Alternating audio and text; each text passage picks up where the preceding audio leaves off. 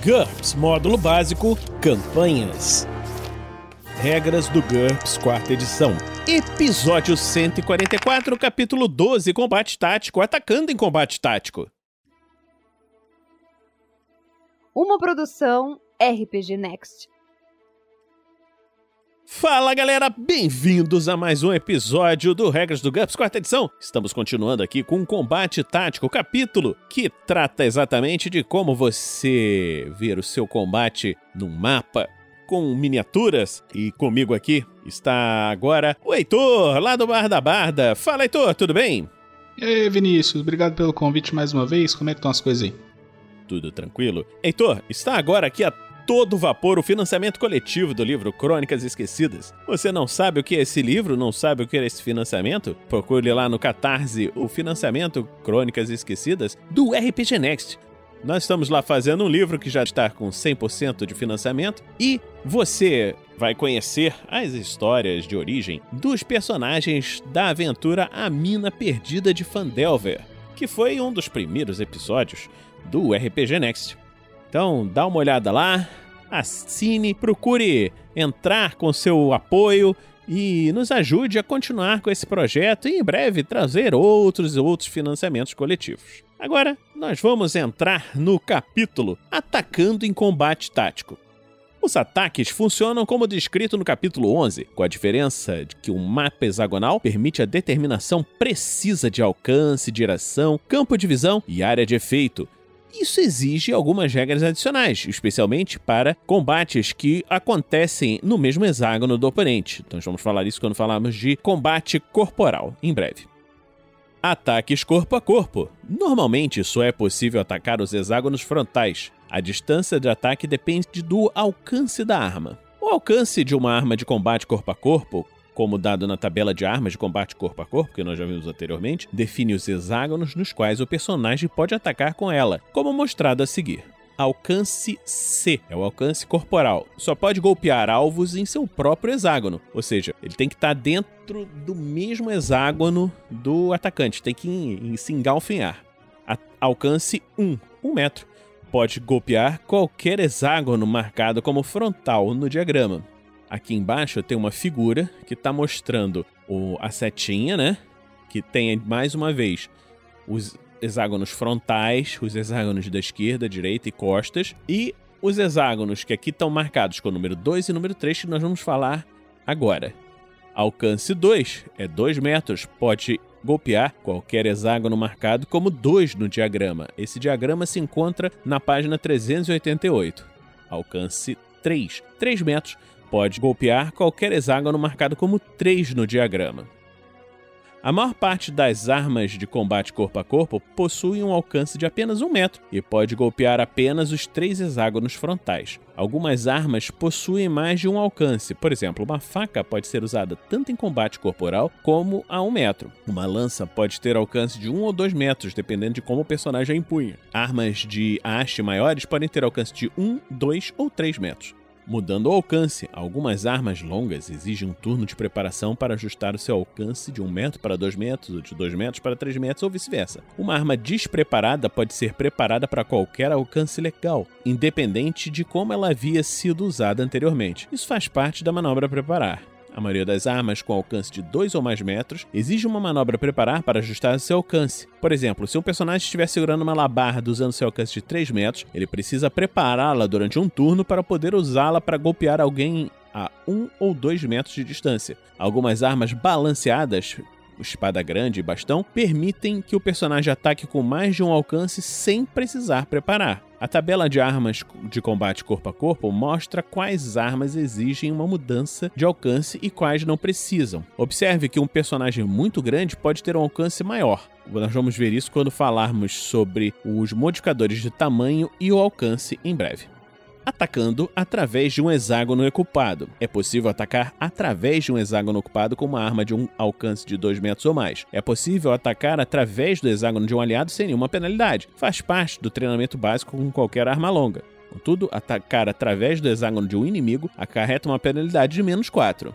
Quando o ataque passa por uma linha tangente a dois hexágonos, não há penalidade, a menos que os dois hexágonos estejam ocupados. Se estiverem, considere que se trata de um único hexágono ocupado por um aliado, a menos que os dois estejam ocupados por inimigos. É no caso quando você vai uma arma de ataque é, uma distância maior, você passa entre dois outros hexágonos, né? Passa na linhazinha do meio para atacar o hexágono que está atrás, né? Então, aí tem que considerar isso. Golpe desenfreado. Um golpe desenfreado é um ataque com uma arma de combate corpo a corpo contra o oponente ao lado, direito ou esquerdo, ou nas costas do personagem, ou ainda contra um oponente que ele não consegue enxergar. É improvável que ele atinja o alvo, mas às vezes é melhor do que não fazer nada. Um golpe desenfreado sofre a pior entre as penalidades a seguir: penalidade de menos 5, penalidade relativa à visibilidade no momento, ou o NH efetivo não pode exceder 9, depois de aplicados todos os modificadores. Também não é possível atingir uma parte específica do corpo do oponente se estiver utilizando as regras de ponto de impacto, defina aleatoriamente. Um golpe desenfreado não precisa ser um golpe de balanço, pode ser um golpe de ponta. Contudo, não é permitido realizar um golpe de ponta desenfreado contra um alvo a mais de um metro de distância. O personagem pode combinar um golpe desenfreado com um ataque total, mas não pode escolher a opção determinada para receber um bônus de mais 4 para compensar da penalidade do golpe desenfreado. Ele também pode fazer um golpe desenfreado durante uma manobra avançar e atacar. Utilize a pior das duas penalidades. Um personagem com visão periférica pode desferir ataques com armas de duas mãos contra os hexágonos laterais e ataques com armas de uma mão contra o hexágono do lado da arma, por exemplo, o hexágono direito para armas da mão direita, sem ter que se sujeitar ao golpe desenfreado. No entanto, ataques com armas de uma mão contra o lado oposto por exemplo, hexágono esquerdo para armas da mão direita, e ataques contra oponentes nas costas ainda são considerados golpes desenfreados. Um personagem com visão 360 graus pode desferir ataques contra os hexágonos laterais e nas costas sem se sujeitar ao golpe desenfreado, mas ainda sofre uma penalidade de menos 2 para atacar o hexágono nas costas devido ao ângulo desajeitado do ataque. Observe que algumas técnicas de artes marciais, por exemplo, chute para trás, permitem que o personagem ataque o oponente em suas costas sem se sujeitar ao golpe desenfreado. E aí começando a falar sobre os ataques à distância. Aqui que fica legal, que atacar corpo a corpo não é com nada.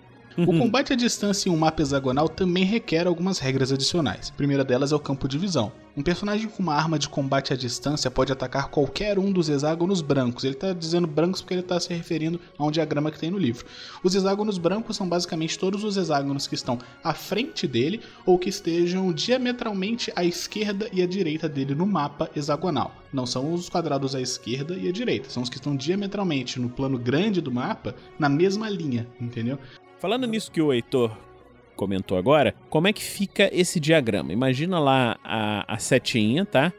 E ele tem aqui desenhado nesse desenho, os três hexágonos frontais da setinha são brancos. E você traça esses hexágonos frontais, todos que tem para frente desses três são brancos e os que tem para o lado desses três também são brancos. Aí formando uma linha que fica uma linha paralela de visão. Uma, uma linha paralela não, uma linha horizontal de visão, considerando a setinha virada para cima.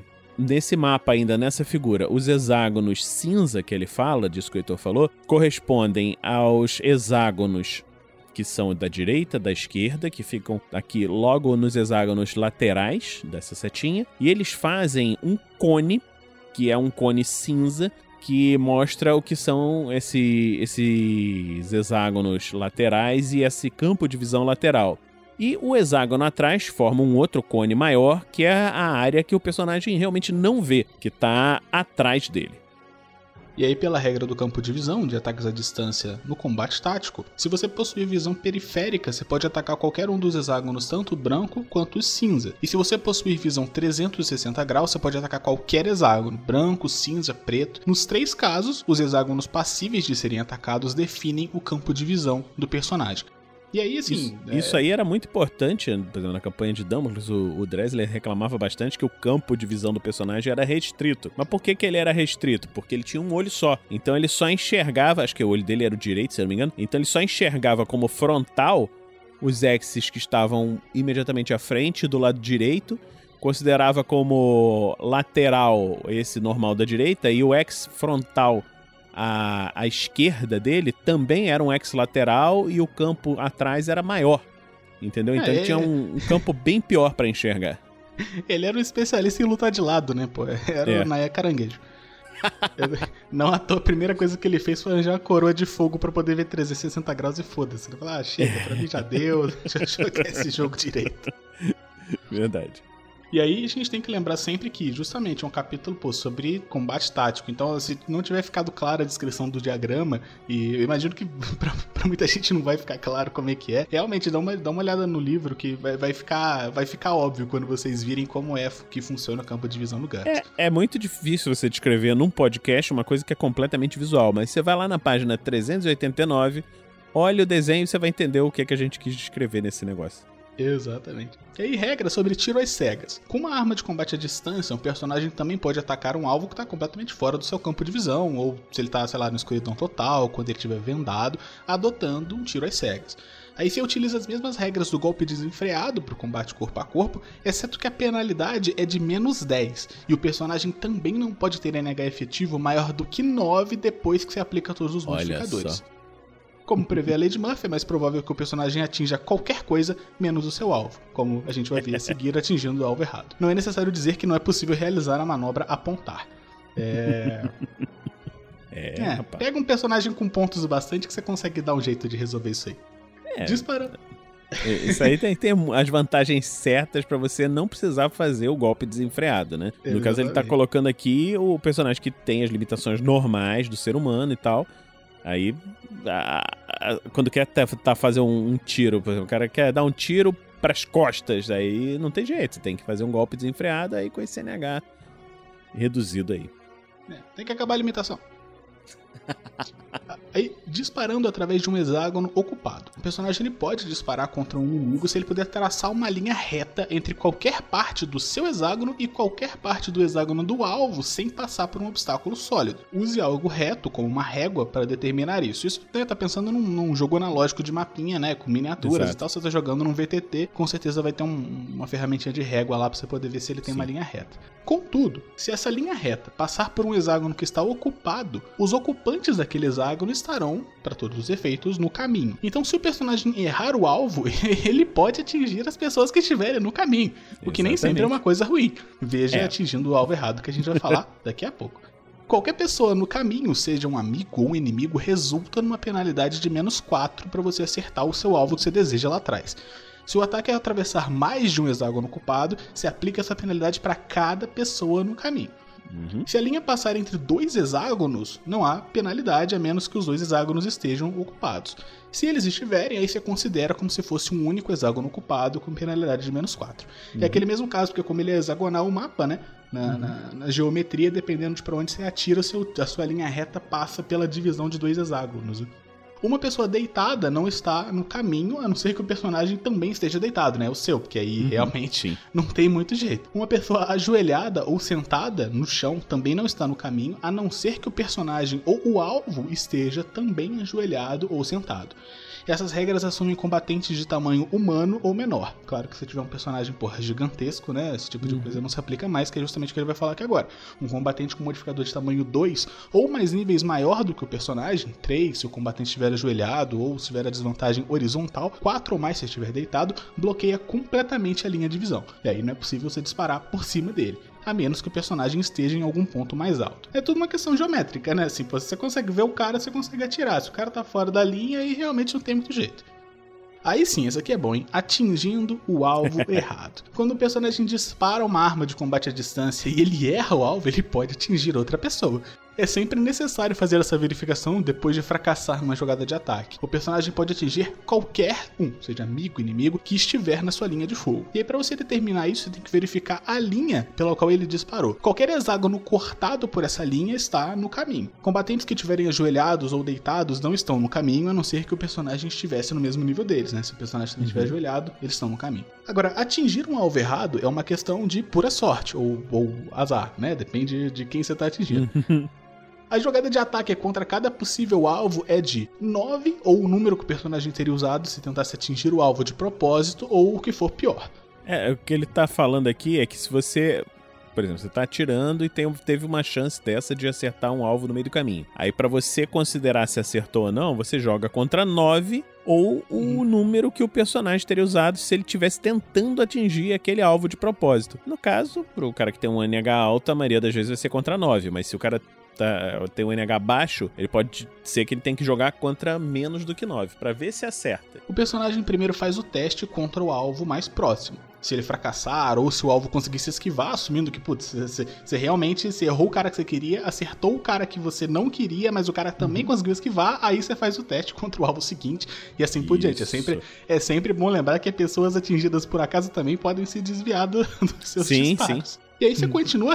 Aí, você, aí, o livro é ótimo, né? Pô, continua até atingir alguém, ou alguém bloquear, ou parar o ataque, ou que não haja mais alvos. Que beleza, né? Uma hum. hora você acerta alguém, tá tudo certo. Se o ataque atravessou uma linha entre dois hexágonos ocupados, aí você decide aleatoriamente qual alvo você vai atacar primeiro, né? Daquela, daqueles dois que estão do lado a lado. Todos os alvos, amigos ou inimigos, têm as mesmas opções de defesa que teriam se o ataque tivesse sido dirigido intencionalmente contra uhum. eles. Disparos perdidos ou extraviados. Se você obtiver sucesso no seu ataque, mas o seu oponente bloquear ou aparar com sucesso, você assume que a sua arma ou seu projétil caiu no chão. Ele não tem como atingir mais ninguém. Agora, no entanto, se o seu oponente se esquivar. essa é ótima. Se o seu oponente se esquivar, pro... eu acho que a gente não usou isso em Damocles. Tinham várias situações em que isso aqui seria muito útil em Damocles. Se o personagem se esquivar, o projétil passa por ele e pode atingir outra pessoa que estiver atrás.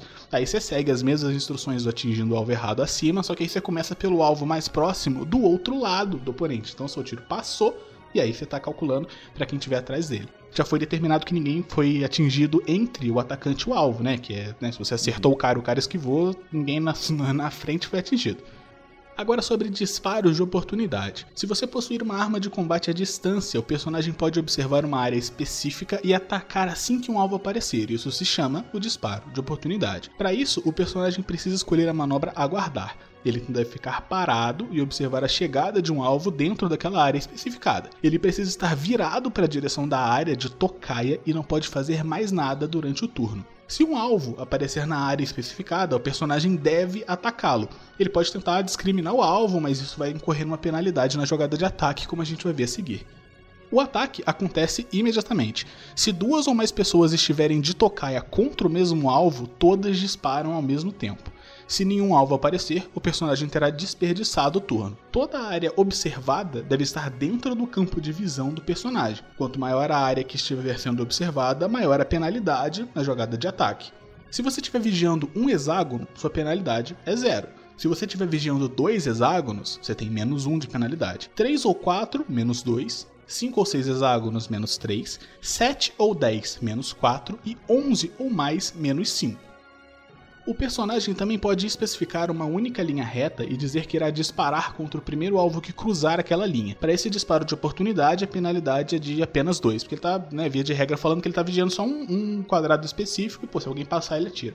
Quando o personagem faz a jogada de ataque, aí se aplica a penalidade apropriada descrita acima, além de qualquer modificador relativo ao combate à distância. Ele não pode declarar nenhum bônus relacionado à manobra apontar. A exceção é se o personagem observar um único hexágono, apenas ele, ele pode apontar e aguardar. Cada segundo que ele aguarda a aparição do alvo também conta como uma manobra apontar e ele recebe o bônus normal pelo tempo que passou apontando quando finalmente fizer a jogada de ataque. Isso é claro porque assim, a jogada de aguardar do, do GURPS, né, de mirar, consiste que você está mirando num alvo específico. Se você tá uhum. tá mirando numa área e o cara vai entrar, tipo, putz, você não tá mirando em nada, você só tá vigiando, né? Então, Exatamente. ele deixa claro que, né, você não consegue fazer as duas coisas ao mesmo tempo. A não ser que você mire num hexágono específico. Você tá mirando naquela área. Se o cara apareceu ali, aí você pode atacar com os bônus de apontar. Exatamente. O mestre deve se assegurar de que os jogadores especifiquem cuidadosamente a área que está sendo observada em um disparo de oportunidade. Em conflito entre personagens de jogadores, os jogadores devem dizer em segredo ao mestre para que seus oponentes não saibam onde eles estão planejando disparar. Ai, que beleza, aí, briga de jogador. Aí é bom. Aí sobre discriminação de alvo. Normalmente, quando o personagem opta pelo disparo de oportunidade, ele precisa atacar o primeiro alvo que aparecer na área designada, seja um amigo ou inimigo, que o cara não sabe. Só que uhum. ele pode, no entanto, especificar que ele não está atacando automaticamente, o que é bastante útil justamente para você evitar uhum. de ficar atirando no amigo. Se ele escolher essa opção, o mestre tem que fazer um teste de visão pro personagem quando o alvo aparecer e dizer a ele se ele acha que é um amigo ou um inimigo. Contudo, independente do resultado, o personagem sofre uma penalidade de menos 2 na jogada de ataque devido ao tempo que ele passou tentando identificar o alvo. Então, assim, a fração de segundo que você olha pro cara para tentar discernir se ele é um amigo ou não, já, já é menos 2. Ataques súbitos. Um ataque súbito é uma manobra ataque especial onde o personagem sai de um esconderijo, move-se não mais de um hexágono, faz um ataque à distância e volta a se esconder. Tudo no intervalo de um turno. Um exemplo seria saltar para trás de uma esquina ou árvore e sair de uma trincheira. Esse tipo de ataque é possível com qualquer arma de arremesso, arma de fogo ou besta, mas não com um arco ou uma funda. Não é possível apontar em um ataque súbito. Na verdade, há uma penalidade de menos 2 na jogada de ataque porque o personagem não podia ver seu alvo no início do seu turno. Observe que quando o personagem sai do esconderijo para atacar, qualquer pessoa que estava apontando para o hexágono dele como um disparo de oportunidade pode atacá-lo. Se isso acontecer, a única defesa permitida é a esquiva. Defendendo contra ataques laterais. Contra um ataque que surge um dos hexágonos laterais do personagem, ele tem a penalidade de menos 2 na jogada de defesa, a menos que possua visão periférica ou visão 360 graus. Independente dessas vantagens, se estiver usando um escudo, o personagem não pode bloquear um ataque vindo do lado de sua arma, apenas ataques que vêm do lado do escudo. Se estiver usando uma arma de uma mão, o personagem não pode aparar um ataque vindo do outro lado do corpo, apenas ataques que vêm do lado da arma. A não ser que seu braço da arma tenha a ampliação extra flexível ou que ele possua a vantagem ultra flexibilidade das juntas defendendo contra ataques pelas costas. Contra ataques pelas costas, o personagem não tem nenhuma defesa, a menos que tenha visão periférica, que permite se defender com uma penalidade de menos 2, ou visão 360 graus, que permite defender sem penalidade. Mesmo com essas vantagens, o personagem sofre uma penalidade adicional de menos 2 para parar um ataque pelas costas e não pode bloqueá-los, a não ser que seu braço da arma ou do escudo tenha uma ampliação extra flexível ou que ele possua a vantagem ultra flexibilidade das juntas. Retirada. Essa manobra permite que o personagem se afaste de um adversário, normalmente um hexágono, contra o qual está se defendendo. Ele não pode bater em retirada para um hexágono ocupado. Quando escolhe essa opção, o personagem pode mudar de direção em um lado de hexágono. Aí, sobre ataques esquivos. Um combatente veloz ele pode começar o turno na frente do seu oponente, correr para trás dele e atacar ele pelas costas. Contra um verdadeiro ataque pelas costas, nenhuma defesa ativa é possível porque a vítima não sabe que o ataque está prestes a acontecer. Agora, contudo, se o atacante estava inicialmente na frente da vítima e correu para trás, vencendo o oponente simplesmente por ser muito mais rápido, a vítima sabe que ela vai ser atacada. E aí, nesse caso, você considera o ataque como um ataque lateral, na verdade. Então você tem uma penalidade de menos 2 nas defesas ativas, a menos que a vítima tenha alguma vantagem compensatória. É, o cara super rápido tava na frente, correu para fazer um ataque pelas costas, mas o, o cara viu que ele tava na frente, viu que ele tava indo para trás, pensou, hum, acho que seria atacado, e decidiu se defender de alguma forma. Exatamente.